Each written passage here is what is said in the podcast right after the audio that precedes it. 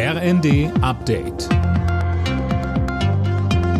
Stündlich neu. Auf den Punkt informiert. Ich bin André Glatzel. Guten Tag. Seit Wochen hat es sich schon abgezeichnet. Jetzt ist ein Vulkan auf Island nahe der Hauptstadt Reykjavik tatsächlich auch ausgebrochen. In der Region gab es in letzter Zeit immer wieder Erdbeben. Die Straßen rund um den Fischerort Grindavik wurden gesperrt, die Stadt evakuiert. Der Vulkanologe Valentin Troll geht davon aus, dass der Vulkanausbruch jetzt nicht der letzte gewesen sein wird. Wir vermuten, dass sich das jetzt über die nächsten Jahre und Jahrzehnte wahrscheinlich über große Teile der Halbinsel, der Reykjans Halbinsel dann auch weiterführt.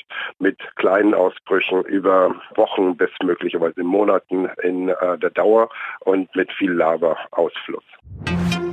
Die Bundestagswahl in Berlin muss wegen zahlreicher Pannen wiederholt werden. Das hat das Bundesverfassungsgericht entschieden. Bei der Wahl 2021 fehlten beispielsweise Stimmzettel. Die Teilwiederholung wird Mitte Februar stattfinden. Mit Volkswagen übernimmt ein weiterer Autobauer vorübergehend die überraschend gestrichene staatliche E-Auto-Prämie. Zuvor hatten auch schon Stellantis mit Marken wie Opel sowie Mercedes angekündigt, den Bonus vorerst zu übernehmen.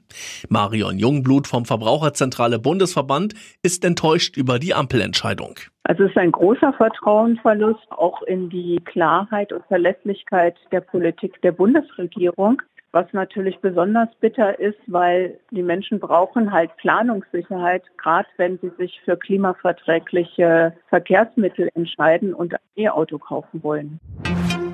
Vor der Winterpause müssen die Bundesliga-Clubs nochmal ran. Der BVB will nach dem Unentschieden gegen Augsburg am Wochenende gegen Mainz wieder drei Punkte holen.